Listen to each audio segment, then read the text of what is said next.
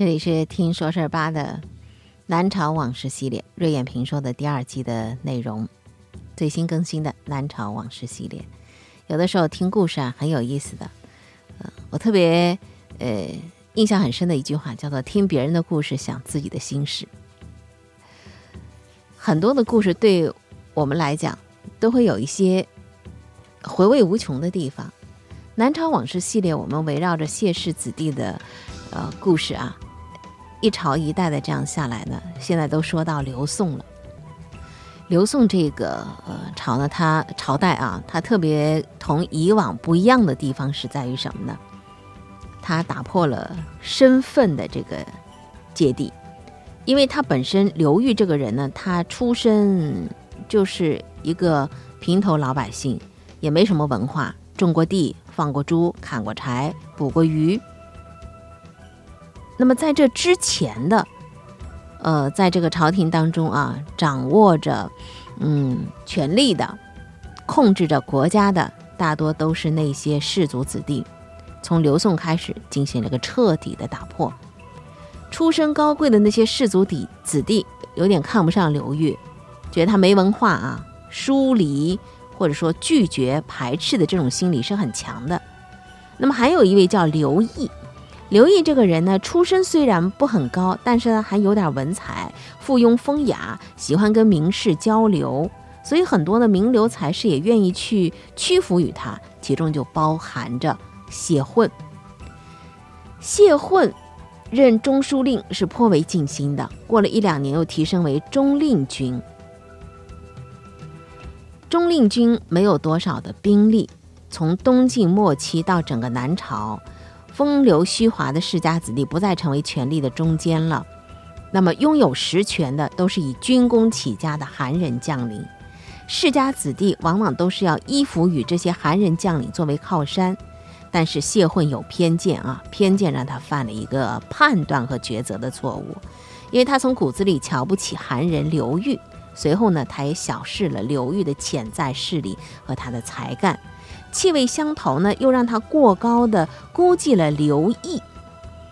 当时，呃，服用在刘毅的名士呢，还有其他的不少的世家子弟啊，也有不少的是谢混的好朋友。当时都是这样给带过去的。那么，扬州刺史王密在义熙四年病故之后。就这个位置出现了空缺了，这个位置非常的重要，是朝廷根本所系。他的这个刺史呢，是由执政大臣来兼任的。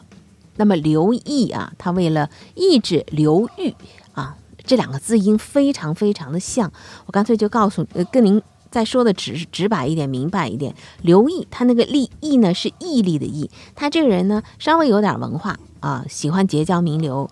刘裕他那个裕呢是富裕的裕，他呢就是一个素人，一个寒人啊，种地捕鱼，什么养猪都干过。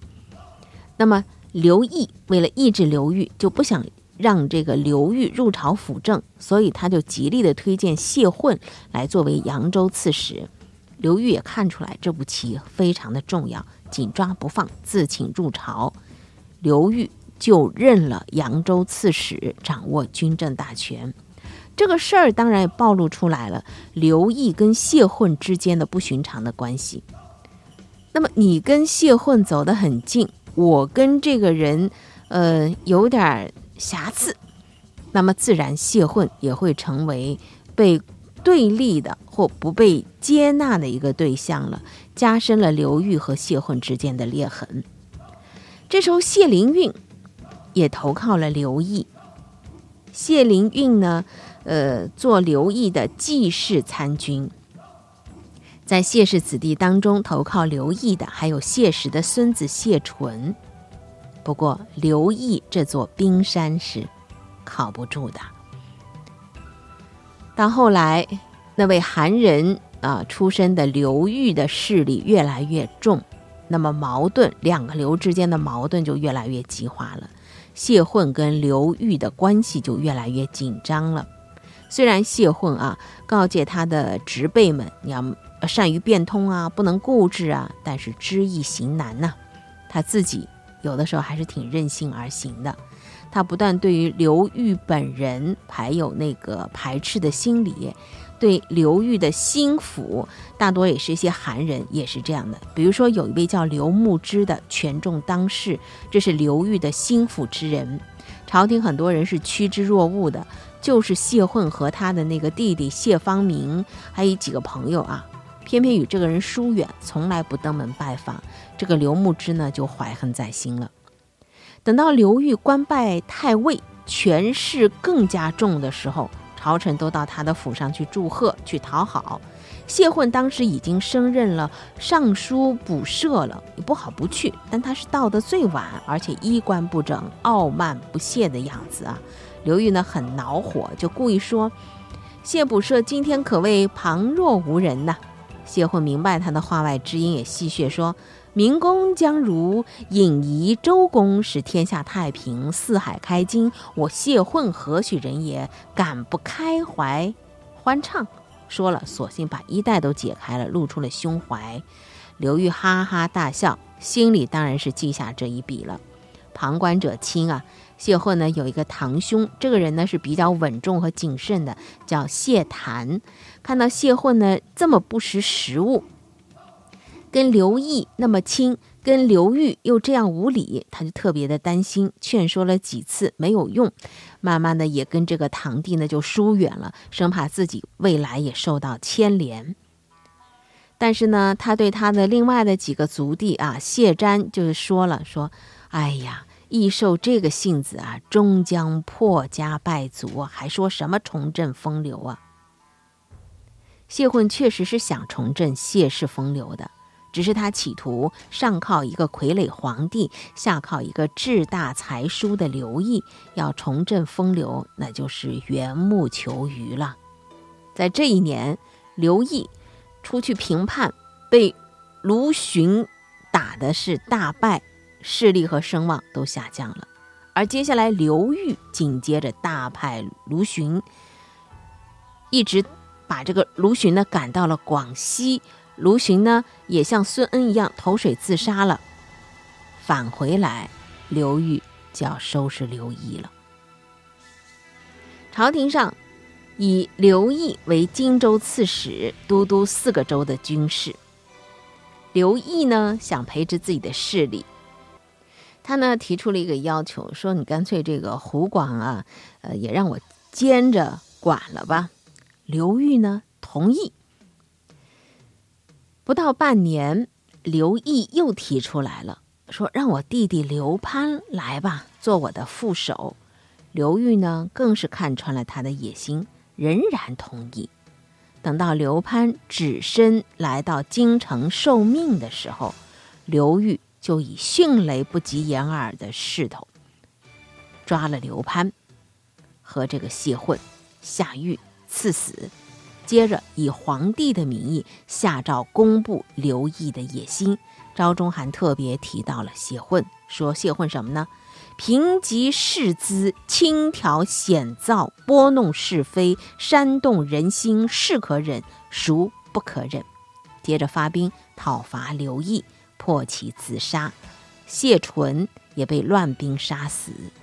这在谢氏子弟的衣冠之上啊，在静默乱世当中沾染的又一片血腥了。这个血腥对于谢氏子弟震动还真的是很大的，比孙恩之乱更加的惊心动魄。孙恩之乱。那是死于抵挡讨伐毛贼的战场，这是明枪，怎么着也落一个殉国的美名。而这次是死于朝廷执政大臣之手，是暗箭死了，还要背上个逆臣的恶名。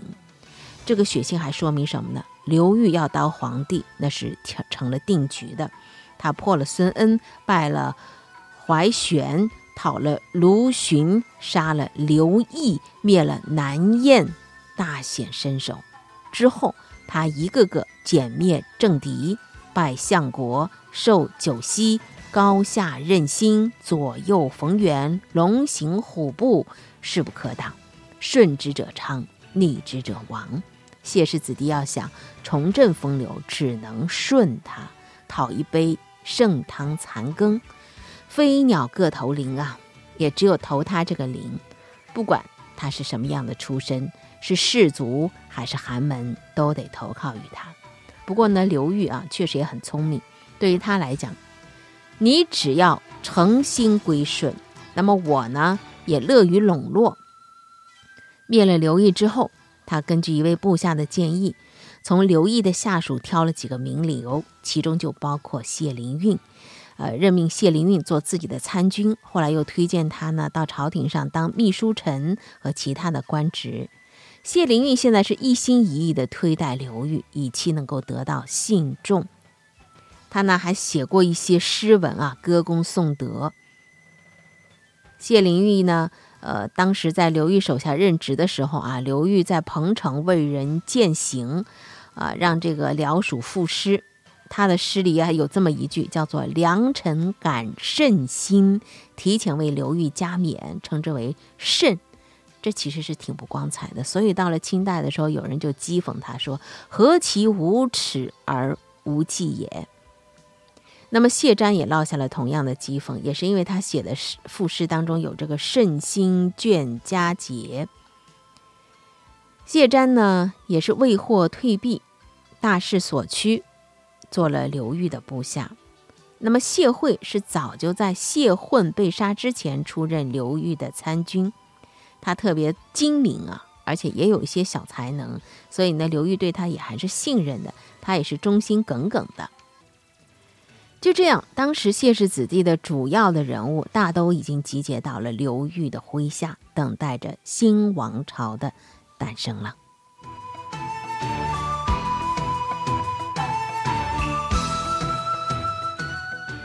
说起魏晋南朝的这些世家子弟们啊，他们一点都不把你方下台我登场的改朝换代当做一回事儿，他们没有亡国之耻、殉国之心，在他们看来，朝代的这个更迭不过是把一家的东西给另外一家，要紧的是什么？自己的家族门阀，这是他们真正可靠的安身立命之所。把一家的东西给另外一家，当然不过是一个比喻，指的就是江山易主，龙庭换人。但是作为一种虚假而庄严的仪式，一场早已经导演好的悲喜剧是需要有人来跑龙套的，来传递着那些道具的。那么这个跑龙套的啊，谢谭。呃，他不是什么有才干的人，也不是很热衷于功名。那么让他跑龙套呢？他当然欣然同意了，因为他把这已经看得很淡了。公元四百二十年的旧历六月一个良辰吉日，刘裕驻坛南郊，祭告天地，举行禅让大典。傅亮。啊，傅亮这个人呢，是刘裕的这个马屁精，聪明的臣子啊。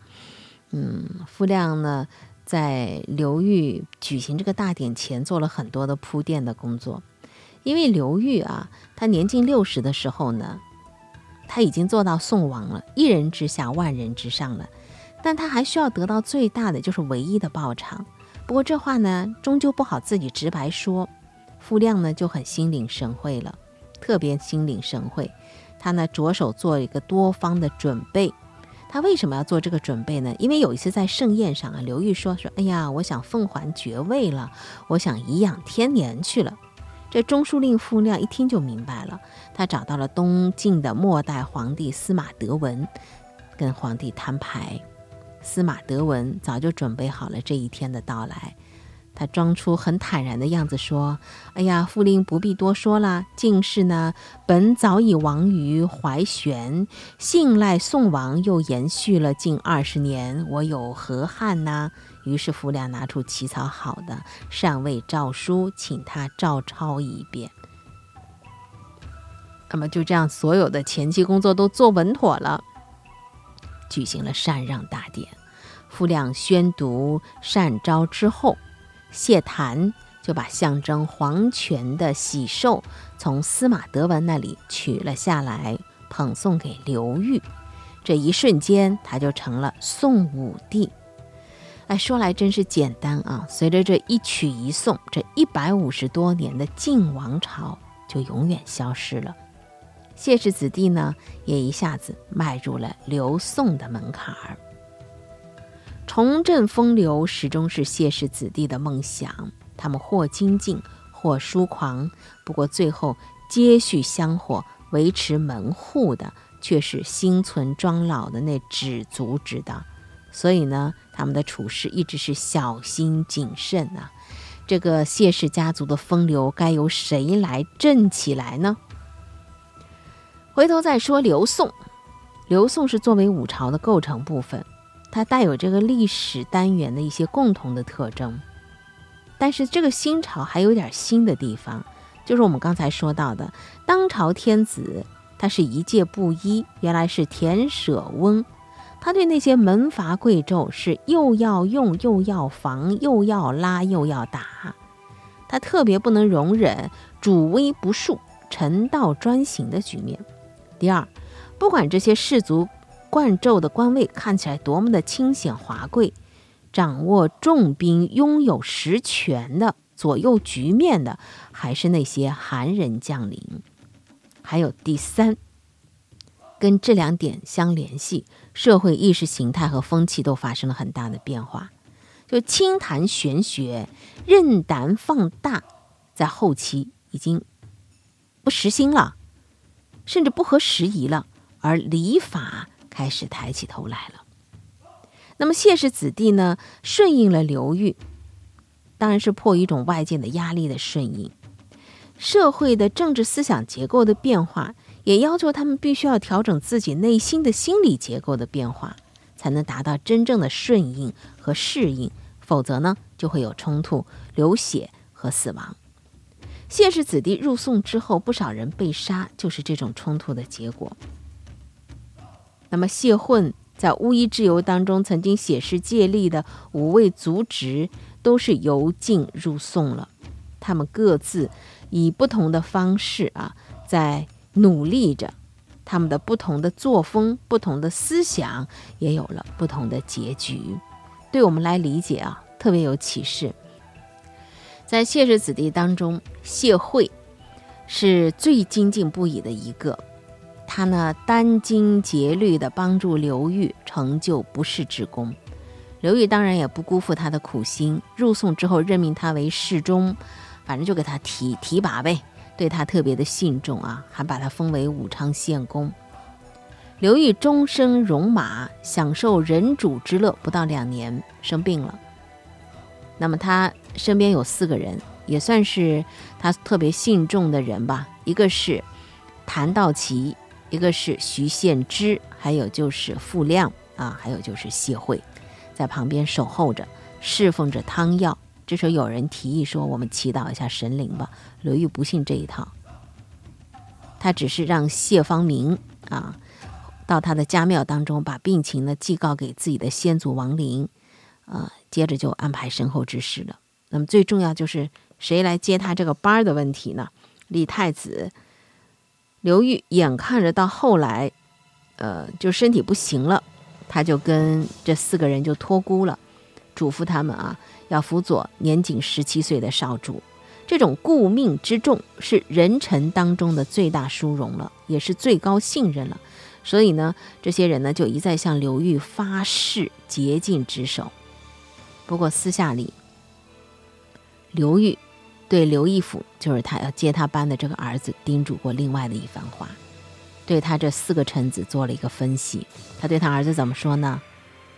谭道济虽然有武略，但是没有大志。徐和辅，啊，就是辅亮和这个嗯徐献之这俩人呢，也没有一心。谢惠为人精明。而且又长久的随我征战，懂得机变，将来如果有什么意外的话，必定在他身上。你呀，可以找一个机会让他出任太守，离开朝廷。这些最最机密的面授机宜，一直认为自己很忠心耿耿耿的辅佐人主的谢惠，当然是一无所知的。其实挺打脸的啊。呃，那么还有一位呢，谢瞻，啊，谢惠的哥哥谢瞻，比刘裕还早死一年，所以对刘裕这些话他不可能知道的。但是他这个哥哥呢，看到谢惠啊官做的越大，权位越重，他就越忧惧不安。他这种不安呢，也并不是从刘宋开始，在晋朝末年的时候呢，呃，他和他弟弟谢惠的态度就是完全不一样。用他自己的话来讲呢，说速退就是淡于名利而退避争斗。在谢混所寄予厚望的五个族侄当中，他是最为消极畏惧的。谢惠就他弟弟那时候已经是特别受器重了，每次啊。从刘裕驻地彭城回到建康，八街奉迎的人是趋之若鹜，车马盈门。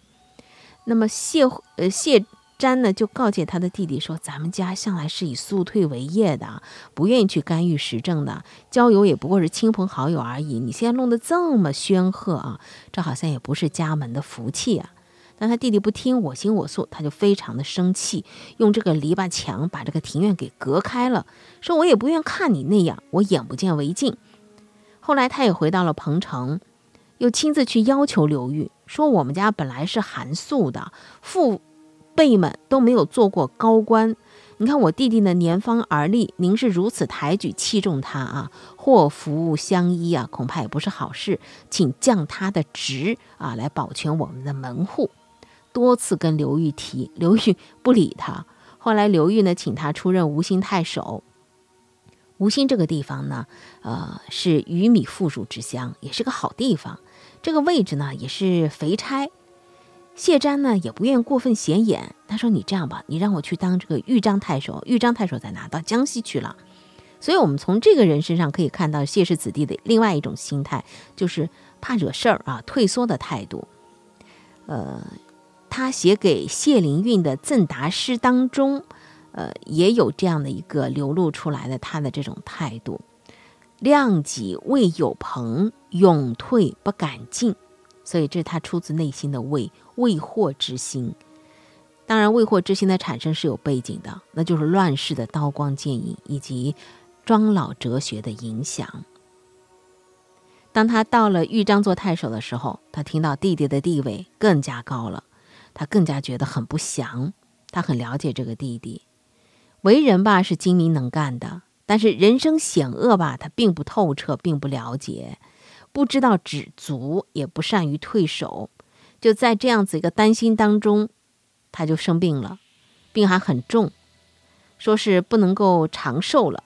他也生病当中呢，他拒绝啊，拒绝服药的。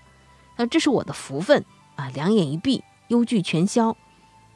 那么他呃弟弟呢，去看他，谢瞻一看到他来了，就赶他回去，说：“你赶紧走，赶紧走，赶紧走。”果然，为什么要赶他走呢？他跟他弟弟说：“他说你啊，国家大臣，身负要职，万里远行，必然会有人说三道四，像他哥哥所猜中的那样。谢惠外出期间，就有谣传说他心怀异志，图谋不轨。”后来呢，谢瞻呢又借口治病回到了建康。其实他是要回到自己的老家啊，死也死在自己家门口。他拒绝朝廷为他安排的住所，住回了乌衣巷的旧房子。他觉得自己这里踏实，可以静静的待着。他死在刘宋建立后的第二年，大概是呃三十八九岁左右。死之前呢，他给他的弟弟留了一封遗书，写道。我信以保全，死也无恨，不须悲伤。望帝好自为之，为国为家。那么谢慧最后是不是真像他哥哥所呃担心的那样呢？怎么说呢？谢慧最后啊，当他在囚车上一路颠簸的时候。他终于有个空闲的时候，静下心来想一想了，想一想自己走过的人生之路，想到后来呢，就诗性大发，写了一首长长的悲人道的诗。开头是怎么写的呢？悲人道喜，悲人道之时难，哀人道之多险，伤人道之寡安。一华宗之冠胄，故清流而远源。当中还有很多。最后是和小子之凶放，时招祸而作言。真的像太史公所说的那样，司马迁所说的那样，人穷则返本。人到了穷途末路的时候，往往想起生养自己的根本。